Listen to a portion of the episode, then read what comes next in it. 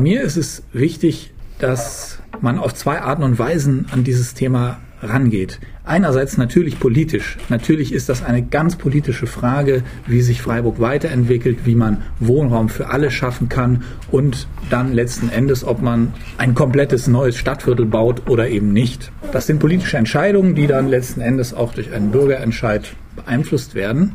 Aber es wäre mir zu einfach, nur alle Verantwortung oder auch die Schuld auf die Politik zu schieben. Denn mindestens genauso wichtig ist es, wie jeder Einzelne wohnt, wie jeder Einzelne mit Platz umgeht.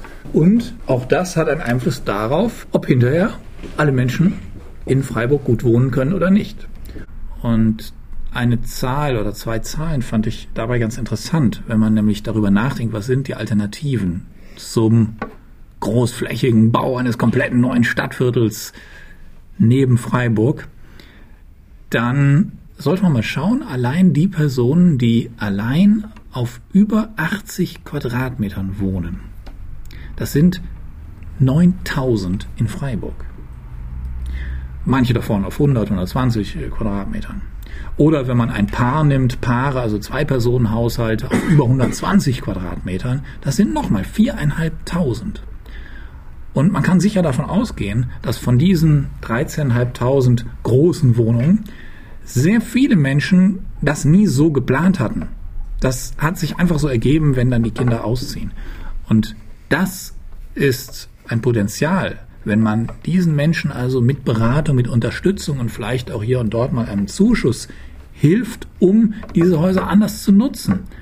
Und man würde auch nur bei jeder zweiten Wohnung jemanden finden, der daran auch Interesse hat und das macht. Dann haben wir schon wieder ein Potenzial in der Größenordnung von Dietenbach, was da frei wird. Und beides gehört für mich untrennbar zusammen. Also diese ganz persönliche Entscheidung von jedem Einzelnen über seine Art zu leben und zu wohnen und natürlich auch die politischen Entscheidungen. Verbietet das Bauen äh, heißt klares Statement auch, Sie sind gegen den neuen Stadtteil Dietenbach. Also natürlich habe ich dieses Buch geschrieben mit dem provokanten Titel Verbietet das Bauen und das ist bewusst radikal formuliert, obwohl man ja, wenn man das Bauen heutzutage anschaut, wie wir in Deutschland jeden Tag über 60 Hektar zubauen und was das für die Umwelt bedeutet, dann müsste man eigentlich sagen, das wirklich Radikale ist die Realität und nicht eine Forderung davon vielleicht mal Abstand zu nehmen und das zu überdenken.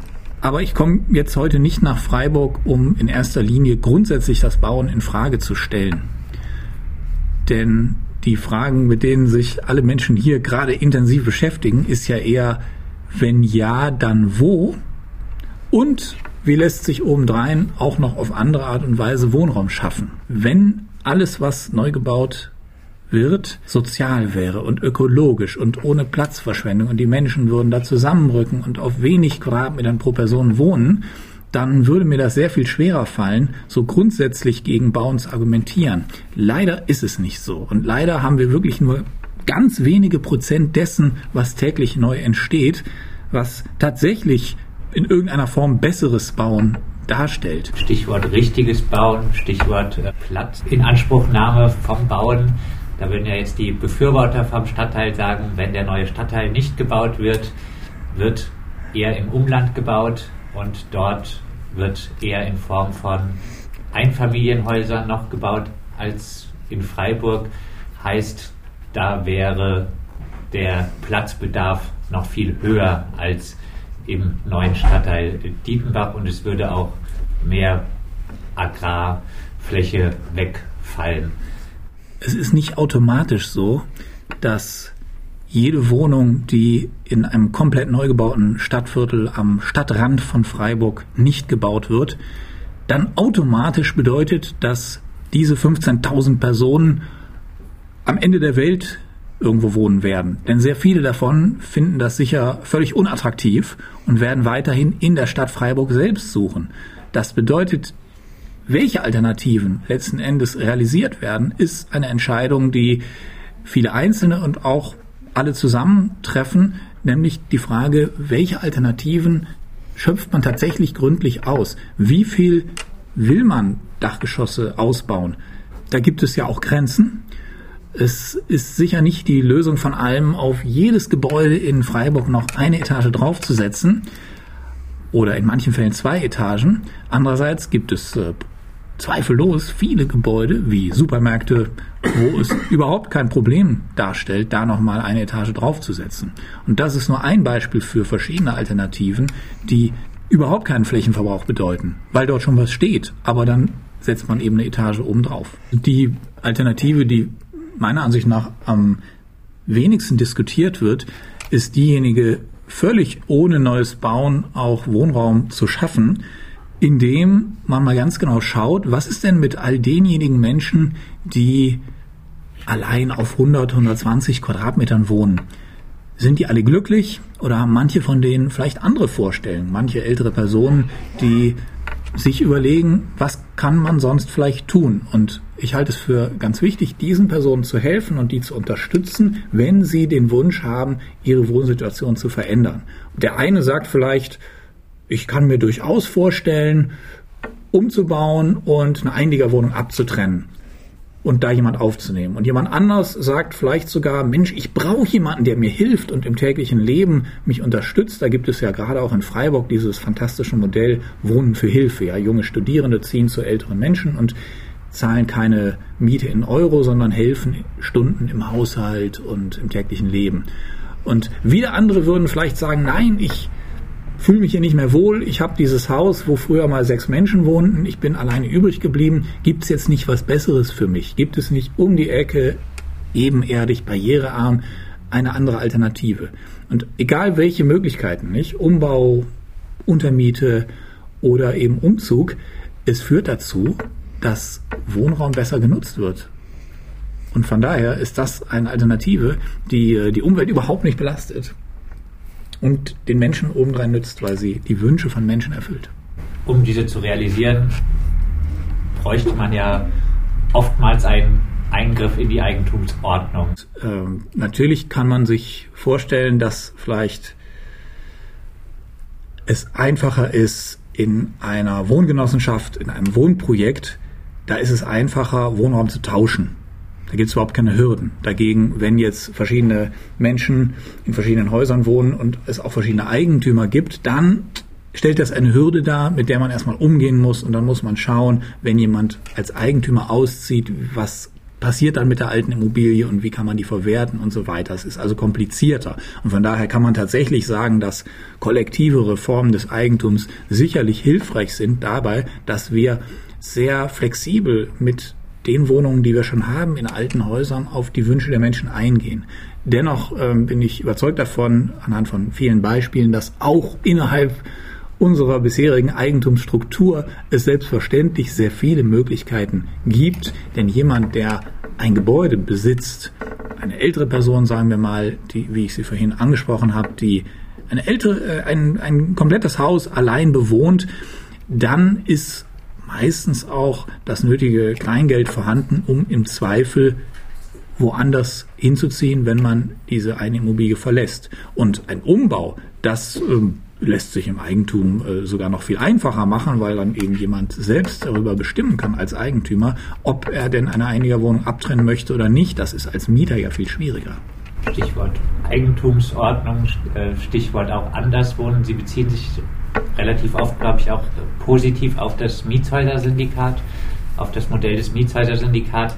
Bei vielen herrscht da die Hoffnung vor, im neuen Stadtteil Dietenbach da wirklich viele Mietshäuser-Syndikatsprojekte realisieren zu können.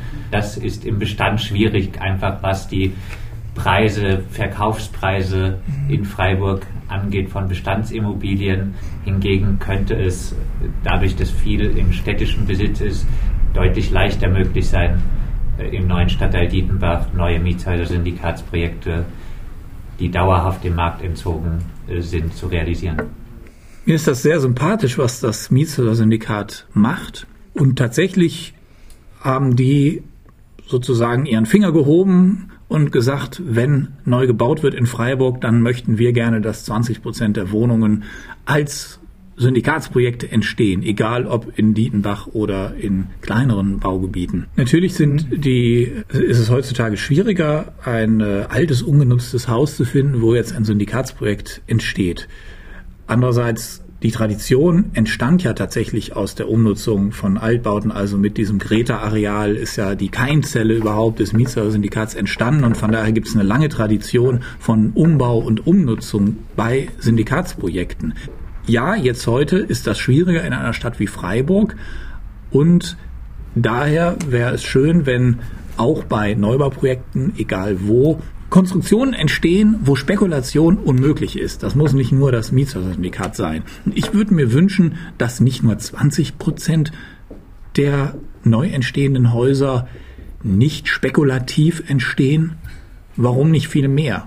Vereinfacht dargestellt ist ja eine Ihrer Thesen, es wird nicht unbedingt gebaut, weil der Bedarf besteht, sondern weil das Kapital Anlageobjekte sucht mit jetzt Dietenbach, mit auch der Aussage von hier dem Freiburger Oberbürgermeister, dem Stüdinger West, ohne profitorientierte Investoren erschließen zu wollen und äh, auch mit der Gemeinderatsentscheidung, dass wenn der Stadtteil Dietenbach kommt, auf jeden Fall 50 Prozent sozialer Wohnungsbau entstehen soll und wahrscheinlich auch noch äh, ein paar Prozente im mietpreisgedämpften Bereich. Geht man damit nicht eigentlich schon in die Richtung, die Sie vertreten, also nicht Anlagemöglichkeit fürs Kapital, sondern Wohnraum, der lange preisgebunden ist. Leider ist es auf lange Sicht oder schon auf mittlere Sicht nicht kontrollierbar,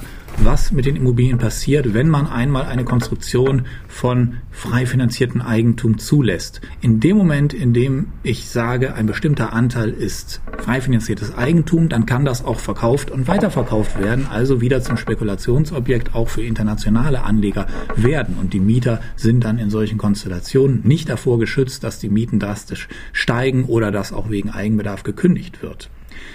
Das andere Segment, wo jetzt gesagt wird, 30 oder 50 Prozent sollen die sogenannten Sozialwohnungen sein. Leider ist es in unserem deutschen System so, dass diese Bindung befristet ist. Und früher hat man 15 oder 20 Jahre gemacht, heutzutage sagt man dann oft, okay, 25, 30 Jahre, aber dann ist Schluss mit dem Sozialen, bedauerlicherweise. Und von daher nähern sich dann die Mieten Schritt für Schritt wieder dem Markt an. Und aus diesem Grunde halte ich das für eine eben tatsächlich auch nur für die nächsten 15, 20, meinetwegen 30 Jahre interessante Lösung, aber danach nicht. Das einzig Gute wäre es auf Dauer sozial verträgliche Mieten zu haben.